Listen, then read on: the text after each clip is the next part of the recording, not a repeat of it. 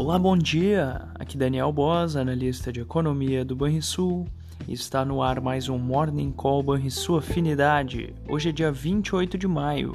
No exterior, a reta final para que seja costurado um acordo entre democratas e republicanos a fim de elevar o teto da dívida americana deverá ter um novo episódio nesta segunda-feira.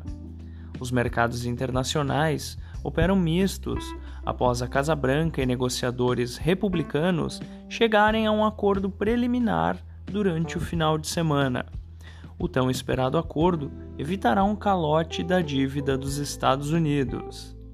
As bolsas europeias operam sem direção única e perto da estabilidade, perdendo força em relação à abertura dos negócios. O dólar ronda a estabilidade também ante moedas fortes, enquanto o petróleo está em leve queda. Já a lira turca operava mais cedo perto da sua mínima histórica frente ao dólar, após a reeleição do presidente Erdogan neste final de semana. Essas foram as notícias internacionais. No Brasil, o presidente do Banco Central, Roberto Campos Neto, fará palestra após o fechamento do mercado. O feriado nos Estados Unidos e a agenda esvaziada desta segunda-feira tendem a minguar parte da liquidez dos negócios domésticos. Mas o sinal positivo vindo dos futuros americanos poderá ser o suficiente para animar o mercado brasileiro.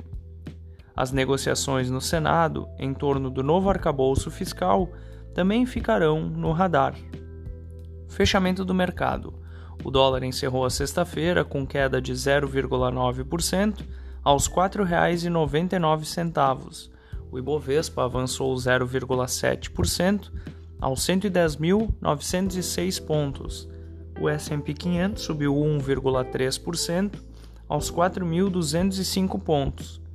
O DI futuro para janeiro de 2024 ficou estável a 13,17% e o DI futuro para janeiro de 2028 caiu 5 pontos base a 11,09%, perdão. Você ouviu o Morning Call e sua afinidade com os destaques do dia. Acompanhe de segunda a sexta-feira o nosso overview.